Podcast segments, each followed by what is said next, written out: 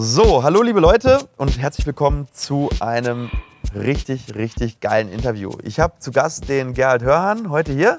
Hallo. Äh, eigentlich bin ich ja bei dir zu Gast hier im Sofitel in Frankfurt, oder? Ja, ich bin gerade angekommen. Morgen haben wir eine große Veranstaltung. Und Frankfurt ist ja wie meine zweite Heimat, weil ich ja viele Immobilien besitze. Ja, perfekt. Ähm, jetzt werdet ihr euch fragen, warum kommt so ein Interview auf unserem Kanal? Wir haben uns kennengelernt auf einem ganz speziellen Event und zwar auf einem Techno-Festival, richtig? Am Tomorrowland Festival in Belgien. Genau. Von Brüssel. Und da haben wir gemeinsam ein äh, Getränkchen getrunken und haben gesagt, Mensch, das wäre doch mal genial, wenn wir auf unserem Kanal, und wir machen nachher noch ein Interview für äh, Geralds äh, Kanal, wenn wir uns ein bisschen über das Thema Finanzen, über Investments und all das, finanzielle Bildung unterhalten würden. Weil ihr wisst ja, bei uns gibt es einige Formate, wo ich schon zu dem Thema ein bisschen was erzähle.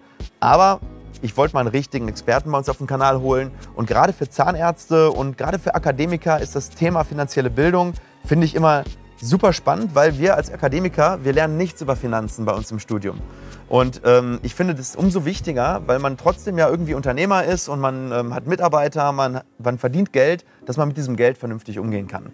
Und deswegen fände ich es toll, wenn ich dir heute ein paar Fragen stellen dürfte und du einfach mal sagst, was du zu dem Thema denkst. Auf jeden Fall. Ich meine, ich weiß, weil viele Ärzte, auch Zahnärzte, auch viele Investmentbanker, Anwälte, sogar manche Steuerberater haben finanziellen Dünnschiss. Das heißt, die verdienen viel und alles geht raus. So einfach kann man es beschreiben. Ja? Genau, die wachsen nicht mit ihren Aufgaben, die wachsen mit ihren Ausgaben.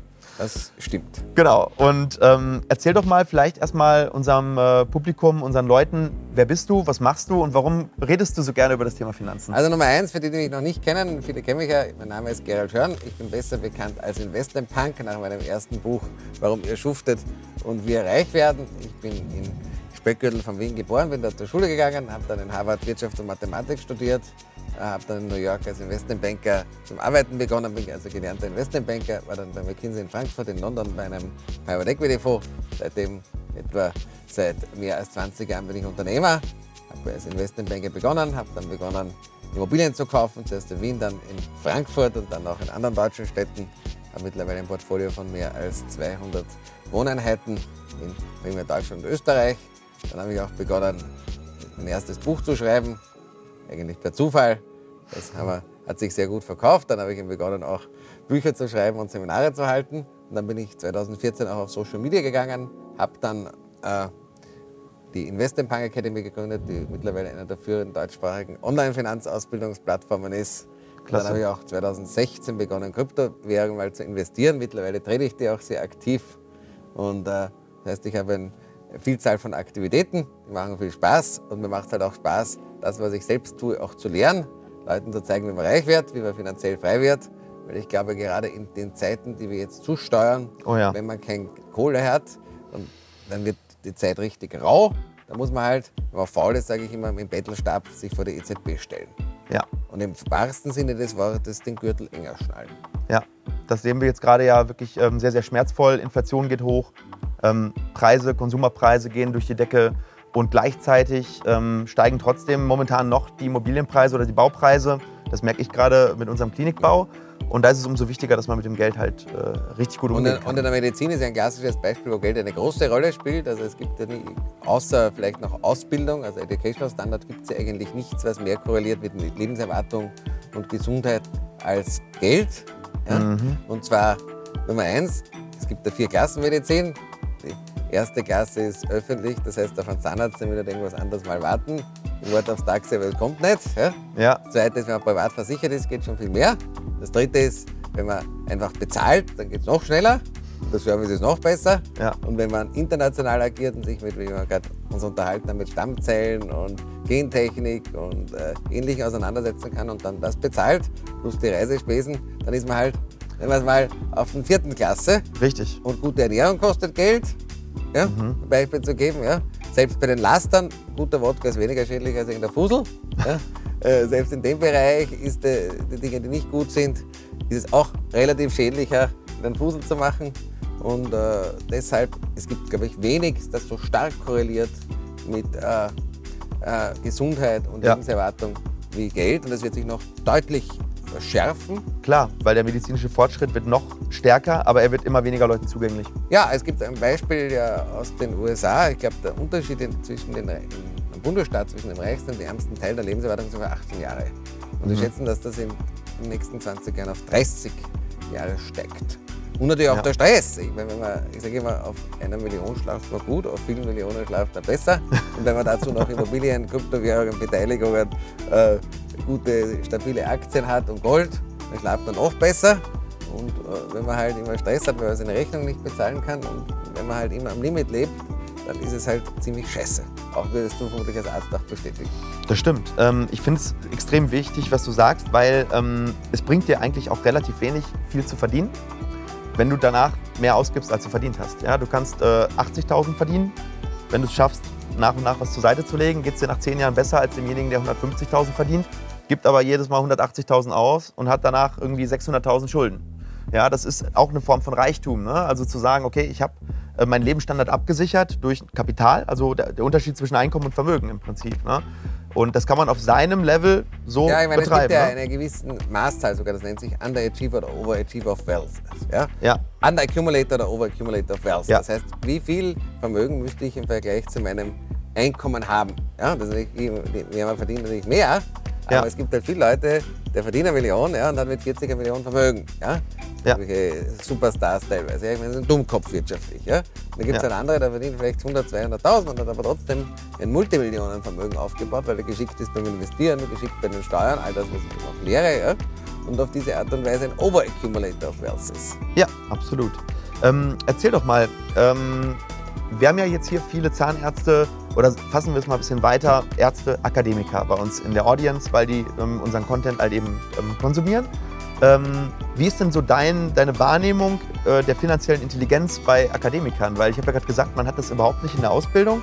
Ähm, hast du das Gefühl, dass viele Ärzte sich im Nachhinein extrem mit dem Thema Finanzen befassen? Oder, oder sagst du, eigentlich ähm, haben die das unterentwickelt, äh, die finanz- finanzielle Intelligenz? Äh, Natürlich im Durchschnitt gesehen. Also Nummer ne? eins, Akademie ist ein Unterschied zwischen, es gibt eine spezielle Gruppe, die nennt sich Professionals. Das Ja. sind highly educated, oft überdurchschnittlich gescheite Leute, die in gewissen Fachgebieten wie äh, Ärzten, Rechtsanwälte, Investmentbanker und so weiter sehr, sehr gut sind. Auch Online-Marketer oft und Ja. Kreativleute. Ja. Ja, das sind Leute, die in speziellen Dingen sehr gut sind, aber gleichzeitig eben auch das mit ihrer eigenen Hände- Hände Arbeit tun. Das sind jetzt keine klassischen Unternehmer. Ja, Und der richtig. stellt sich halt hin und bohrt die Zähne oder stellt sich in den Gerichtssaal Genau. und in den Fall verdient dafür viel Geld. Genau, sind Haben halt meistens natürlich Experts. dann auch Ne? ein überbordendes Ego oder zumindest sind sehr von sich selbst eingenommen. Und viele von denen haben wirtschaftlich sind Dummköpfe. Ja, Mhm. Wie gesagt, ich habe sogar mal Notarwohnungen abgekauft, weil der pleite war. Ich meine, wenn man als Notar pleite gehen kann, Das ist da eigentlich muss man, Zuteilung also da, ja, also Ja. Da, ja, da muss ich schon wirklich anstrengen. Auch als Zahnarzt, wenn man, gibt es auch viele, die sehr, sehr gut verdienen und trotzdem kein Geld haben. Ja, weil es halt immer ich meine, Villa und Porsche und Freundin und Zweitfreundin und Genau. Sommerresidenz und Ja, du hast alles recht. die Show. Ja, das Ego, das geht halt durch. Und wenn man das macht, dann ist man halt arm. Ja, und dann ist man auch nicht frei, sondern muss immer im Hamsterrad laufen und Angst haben, dass die Bank einen Kredit fällig stellt oder dass mal das Geschäft wenig gut läuft. Das ist keine Freiheit.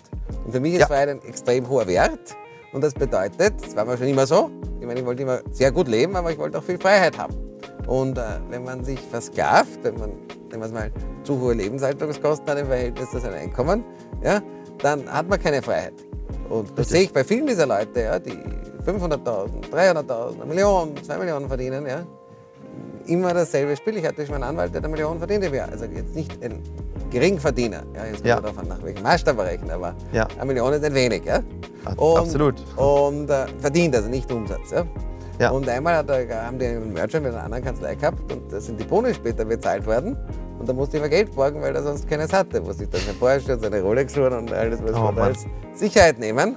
Und so gibt es halt bei vielen dieser Leute, sie haben einfach keine wirtschaftliche Bildung, sie verstehen Steuern nicht, ja, sie investieren nicht ihr Geld in vernünftige Anlageformen.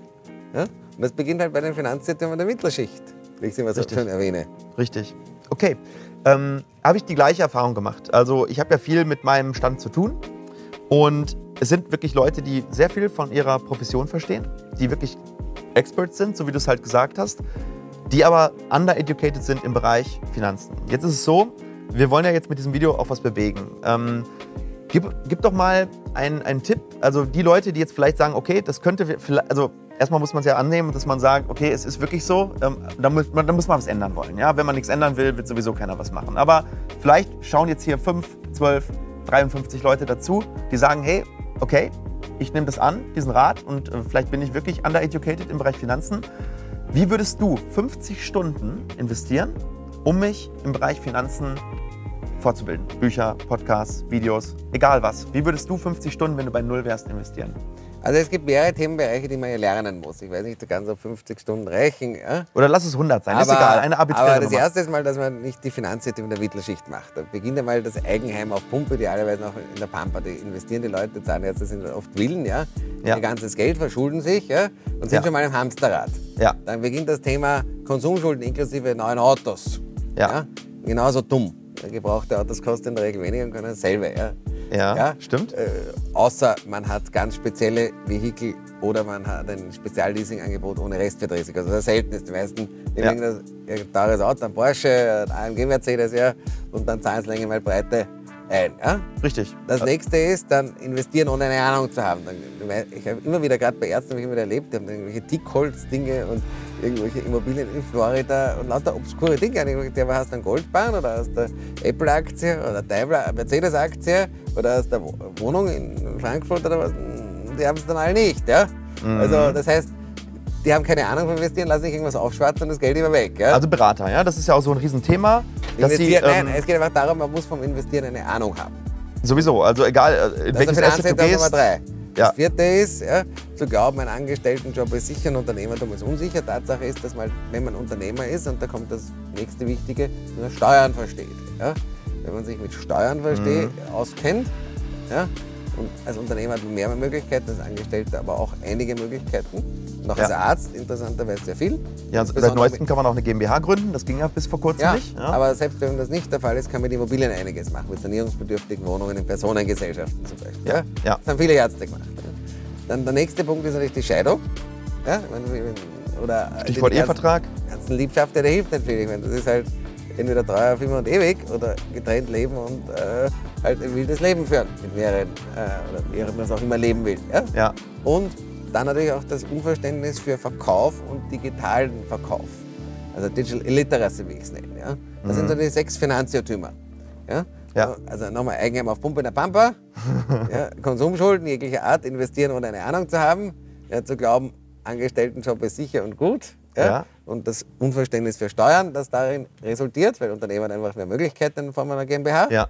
Dann die Scheidung und das sechste ist das Unverständnis für Vertrieb und digitale Ökonomie, die ja auch zusammenhängen. Ja. Und äh, wenn man sich daran hält, hat man schon relativ viel vermieden. Die meisten Leute machen diese Fehler. Auch Okay. Gerade Ärzte. Und dann, wenn, womit werde ich beschäftigt? Ich würde Immobilien lernen. Ja. Ich würde mich beschäftigen mit Steuern. Gerade als Ja. Arzt ganz erheblich, da kann man viel machen. Ja. Das nächste, womit ich mich beschäftigen werde, dass ich heute auch das Thema Kryptowährung lerne. Ja. Ja. Haben wir auch schon ein, zwei Videos hier auf dem Kanal bei mir gehabt. Ja. Ich meine, ich investiere auch selbst dort. Ja. Gold braucht man viel lernen, da muss man mal Barren kaufen. Ja? Und Mhm. äh, man kann sicherlich, das lässt sich aber relativ rasch erlernen, entsprechend über Aktien, Ansparpläne und ähnliches, das kann man relativ Ja. leicht erlernen. Für, ein, für, für ein Laien ähm, sicherlich das Thema aktives Investment sehr, sehr schwierig. Ja, aber an, an einen beschleunigten Ansparplan kann. eher aber in kann passive. Investments, ETFs, ähm, kann- ähm, das Indexfonds, kann- wahrscheinlich ja, für einen kann Anfänger ein- am besten, oder? Man kann auch eine Apple-Aktie kaufen. Kann man, auch- also Blue Chips, Oder, okay. oder eine ja. Amazon-Aktie. Ja? Ja. Und dann äh, sicherlich, was man auch erlernen muss in Social Media und äh, Verkauf online. Ich meine, da kann man halt viele Ärzte, wenn man sagt TikTok, wo ist das? Es kennen vielleicht meine Enkelkinder, meine Kinder, ja. Ja. Aber Tatsache ist halt, ich gebe nur ein Beispiel, ja, ich, wir machen unter anderem auch TikTok und einmal habe ich von einem großen Konzern einen der führenden Leute dort getroffen, das war, der war 60. Ja. Und der hat gesagt, ich kenne sie oft von TikTok, haben wir gedacht, okay, das wirkt. Ja, natürlich wirkt das. Ja, und das meine ich halt, wenn man das nicht kann, ja, dann wird man halt wenig Geschäft machen. Ich bin, ähm, ich, du kennst das Oktoberfest. Ne? Ja. Das ist das größte deutsche Volksfest. Was ist das zweitgrößte deutsche Volksfest? Warte, das, das, das würde ich sagen, weiß ich nicht. Weil ich Ist bei mir in der Nähe. Wir kommen aus dem Ruhrgebiet. Kranker Kirmes heißt es. Alle sagen immer Cannstatter Vasen, ja, ist aber nicht das Ja. zweitgrößte. Das zweitgrößte In mit fünf, Erlangen war ich schon ein paar Mal bei irgendwas, aber das ja, ist... ja, da sind 5 Millionen Besucher in Krange. Ja, das ist ganz in der Nähe bei uns. Ich bin dieses Jahr im Juli über Krange gelaufen und ich bin einen Abend nur da gewesen, sechs, sieben Leute haben auf mich gezeigt, da ist der Arzt von TikTok. Ja, so viel Impact hat dieses Social Media. Also ich meine, die, die, das, die jetzt hier auf YouTube zugucken, die wissen das. Wir, wir haben den größten deutschen YouTube-Kanal zum Thema Implantologie, Zahnmedizin und, und, und all dem. Ähm, aber TikTok wird von vielen Ärzten einfach noch belächelt. Und es ist nicht mehr die Zukunft, es ist eigentlich jetzt schon die Gegenwart. Und alle sind immer zu spät. Ja, alle, alle springen immer erst dann auf, wenn Ja, eigentlich der aber, Mainstream weil, schon aber da das ist. ist halt nicht nur eines, man muss es auch mit Herz und Liebe machen und auch Geschick. Ja? Man muss es wollen. Weil Social Media ist eben eine, muss man regelmäßig machen, muss authentisch machen. Also nur irgendjemand zu haben, eine Agentur, die halt irgendwas postet, das funktioniert nicht. Nein, ja. funktioniert nicht. Also ich meine, ich habe ja selber eine Agentur und wir können es immer nur, wir, wir, wir, wir haben ganz viele Anfragen und die fragen uns, can you do it for us? Und dann sagen wir, nein, we can only do it with you. Ja, also do it for you funktioniert bei Social Media nicht. Ja, und das ist genau das Thema, wo halt viele, gerade so Professionals, ja, extrem schlecht sind. you. Ja, die versuchen Geld auf ein Problem drauf zu schmeißen und hoffen, dass es weggeht. Und das geht nicht. Und das geht nicht muss man machen. Muss man selbst machen. Ja, muss man. Selbst im Immobiliengeschäft akquiriere ich sehr viel über online. Äh, über Instagram habe ich mal ein Ja. Baugrundstück bekommen, nur ein Beispiel. Ja. Ja. Das so Sachen.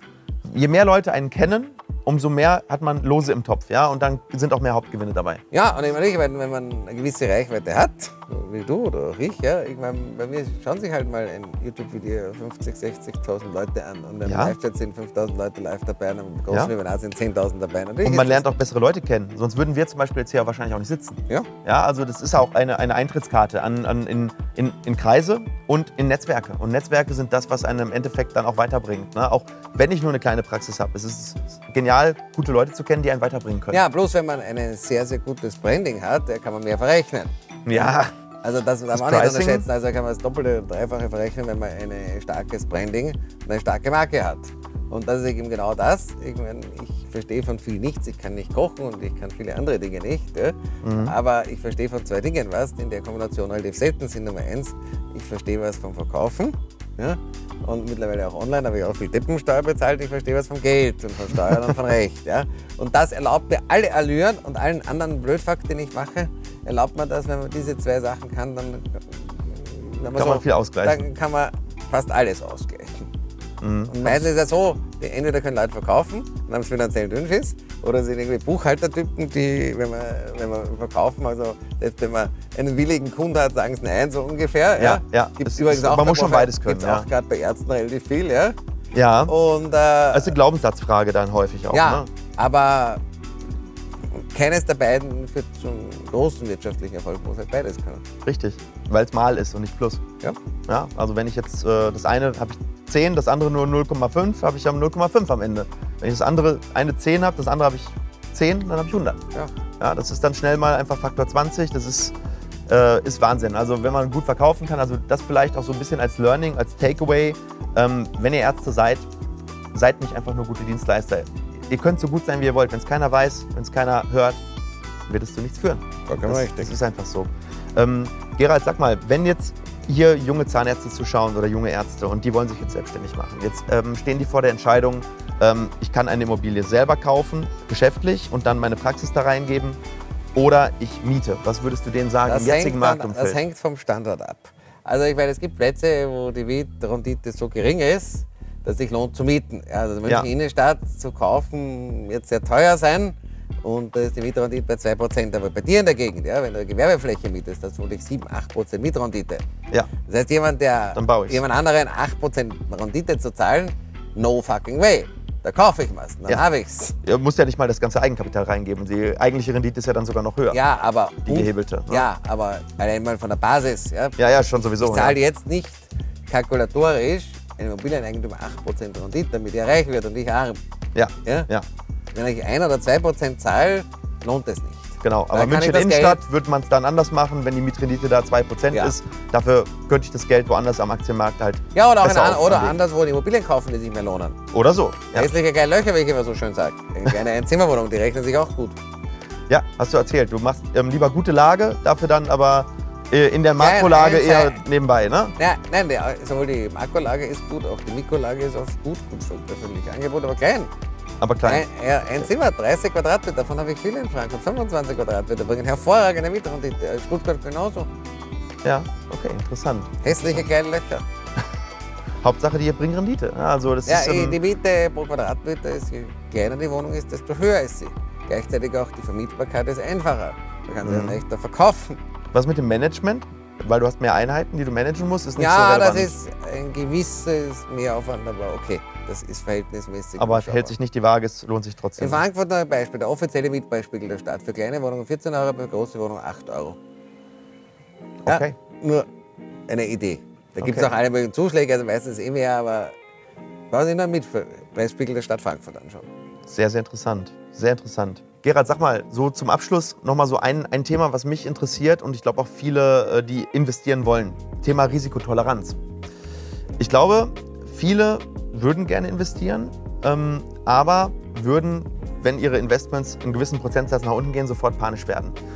Ähm, und dann falsche Entscheidungen treffen. Das ist ja häufig das Problem, dass beim Investieren eben langer Atem gefragt wird. Und wie stehst du da so zu dem Thema? Was würdest du den Leuten sagen? Wie viel Risikotoleranz sollte man mitbringen? Für welche Assetklasse? Was rätst du einem, der sagt, ich bin eher der Sicherheitstyp? Also welche Assetklassen? Und was rätst du jemandem, der sagt, ich bin ein bisschen risikoaffiner? Das Problem ist, dass die meisten Leute einfach Risiko völlig falsch einschätzen. Ich bin ein extrem risikoscheuer Investor, aber ich mache Dinge, wo die anderen Leute sagen, wenn das Risiko reicht. Und was beispielsweise, wenn jetzt ein Zahnarzt oder ein anderer Arzt, jemand anderer sich eine Villa kauft auf Schulden und ein neues Leasingauto, ja, Ja. und äh, noch ein paar so Sachen macht, ja, wer würde für mich das bedeuten? Ich habe extremstes Risiko. Ich habe Kosten, die nicht durch Einnahmen gedeckt Keine sind. Upside auch. Die aus nachversteuerten Einkommen bezahlen muss, wenn mein Geschäft schlechter läuft, bin ich pleite. Das würde ich als extremst Hochrisiko nehmen. Mhm. Genauso Cash am Konto zu haben bei 10% Inflation, verliere ich nach 10 Ja. Jahren zwei Drittel meiner Kaufkraft. Das ist Ja. auch riskant. Ja, Ja? Das heißt, man muss mal Risiko richtig definieren. Ja? Zum Beispiel nach meiner Definition ist ein kleines hässliches Loch, wo die Miete den Kredit abbezahlt, relativ gesehen sicherlich risikoärmer als die Dinge, die ich beschrieben habe. ja. Das heißt, man muss einmal einen vernünftigen Zugang zu Risiko haben. Ja? Mhm. Und dann bedeutet es natürlich einerseits, dass man ein gesteuertes Portfolio hat über langfristig stabile, werthaltige Vermögensanlagen. Und manchmal gehen sie rauf und manchmal gehen sie runter. Und ich weiß, wenn es runter ist, ist es schmerzhaft. Aber viele Leute übersehen, dass die Inflation oft noch viel stärker ist. Ja? Und, äh, Genau, die Inflation hat ja, äh, gut, jetzt hat sie gerade eine hohe Volatilität. ja, die, Normalerweise, wird, die wird derzeit hoch bleiben. Ja. Wir haben eine Mangelwirtschaft und die wird Ja. sich nicht ändern. ja, denke ich auch. Ja? Nur Tatsache ist trotz allem eines. Wenn ich heute Risiko richtig bewerte, muss ich, muss ich ganz andere Dinge. Zuerst mal überlegen, wie bewerte ich Risiko? Ja, Ja? Habe ich überhaupt eine objektive Risikobewertung? Weil die Leute kommen immer zu mir, der Euro bricht zusammen und die Zwangshypothek, auch von Ärzten auf, lauter Blödfuck. Nein, das kommt nicht, es kommen genügend andere Bosheiten. Ja? Ja. Und die Enteignung durch die Inflation ist real. Ja, ja klar. Und, äh, wenn man dann, sich wenn schaut, man- was gedruckt wird, ja. irgendwo muss es ja irgendwann ich, Wenn ich reinkommen. Ne? ungedeckte Schulden habe, weil ich eine teure Villa habe, ja, und die, die, die jeden Monat die Kreditraten zahlen muss, vielleicht noch variabel finanziert, ja, dann steigen zwar nicht die Zinsen, das ist ein reales Risiko. Weil ich die Villa erhalten muss, ist auch ein reales Risiko. Wenn es reinregnet, muss ich den Dachdecker aus nachversteuertem Geld zahlen. Tut er weh. Mhm.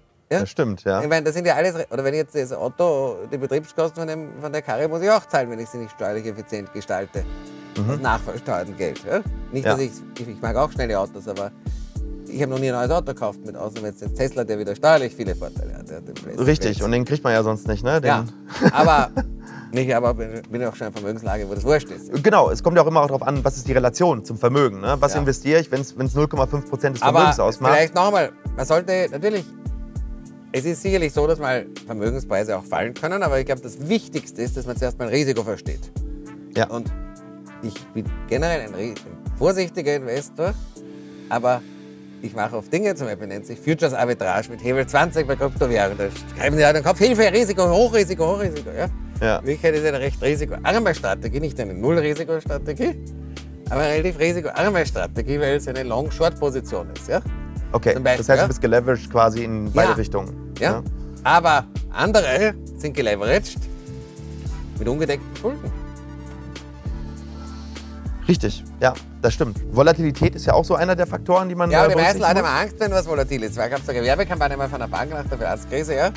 Äh, konservativ ist wieder voll im Trend. Ja? Paradoxerweise Mhm. funktionieren beispielsweise Dinge wie ein, Ansparplan oder ein beschleunigter Ansparplan. Das heißt, dass ich jede Woche oder jedes Monat in dieselbe Summe investiere. Oder Genau, oder Dollar Cost Averaging, wie man Ja, das auch immer nennen oder will. die Ne? Summe, wenn es weiter unten ist, noch mehr investiere, Ja. funktioniert paradoxerweise besser, wenn ein Vermögenswert langfristig stabil oder werthaltig ist, als wenn es mehr rauf runter geht.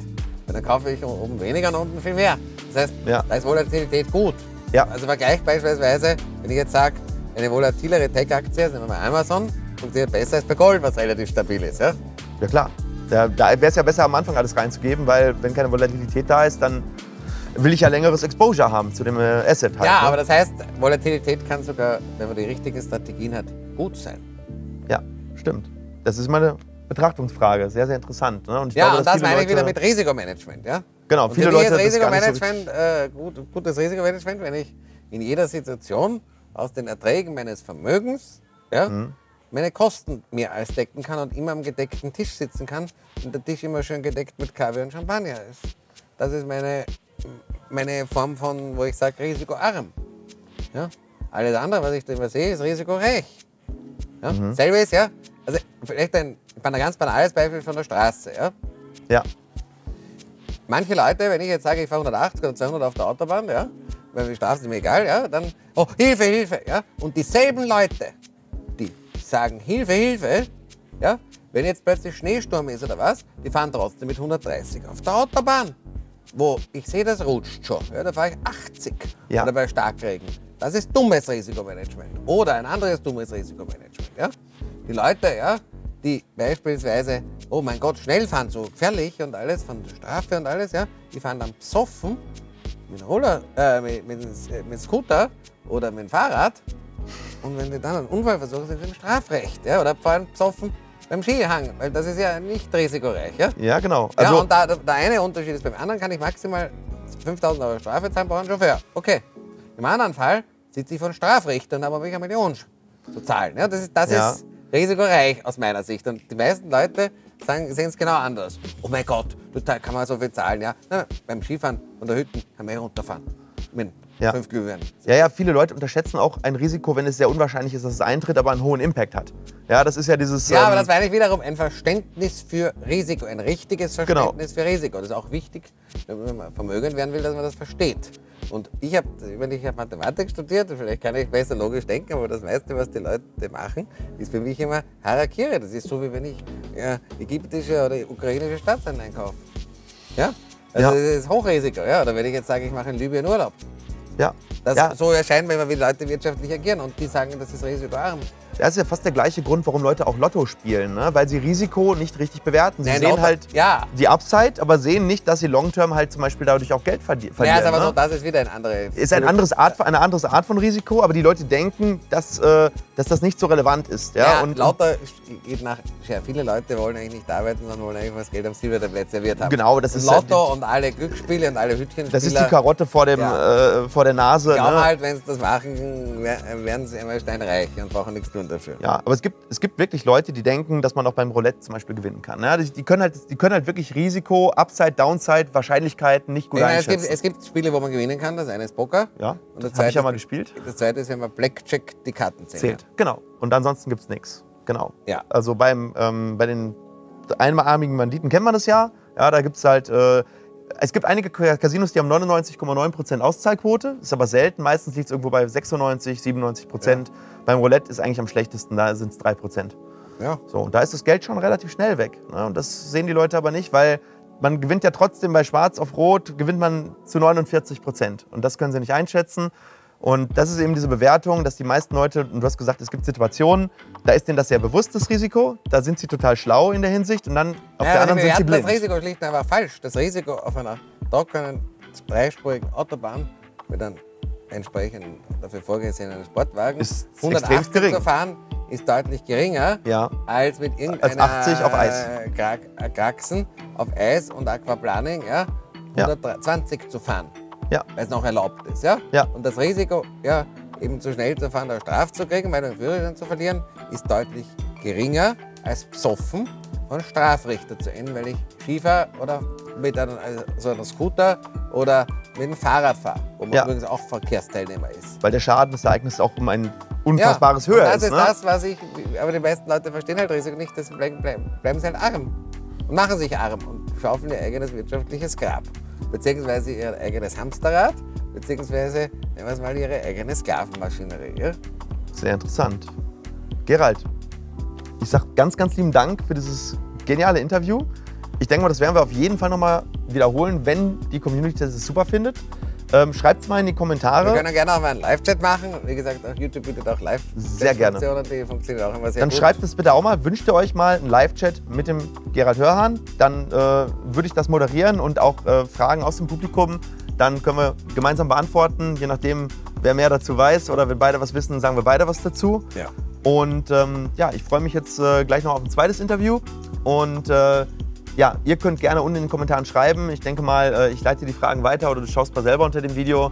Äh, und äh, wenn ihr Fragen zum Thema Finanzen, Immobilien habt, ähm, wir verlinken natürlich auch deinen Kurs unter dem Video. Ähm, dann geht mal auf die Webseite vom Investment Punk und macht euch wirklich finanziell schlau. Macht das. Es ist der größte Hebel, den ihr habt. Ihr investiert jede Woche 40, 50 Stunden, im Monat 200 Stunden, im Jahr 2400 Stunden in das, was ihr da schafft, das Geld. Also investiert auch 50 Stunden, 100 Stunden in die Bildung, in das, was ihr dann mit diesem Geld machen könnt. Ja? Weil auch mal die Axt schärfen und nicht nur die Axt die ganze Zeit benutzen. Ja, weil wie gesagt, man schlaft gut. Das ist einer der größten Vorteile vom Wohlstand. Man schlaft sehr, sehr angenehm und ruhig. Und da macht man noch bessere Geschäfte. Beziehungsweise er bringt noch bessere Dienstleistungen. In diesem Sinne, Gerald, ganz lieben All Dank und euch eine gute Zeit. Bis bald. Sehr gut, super.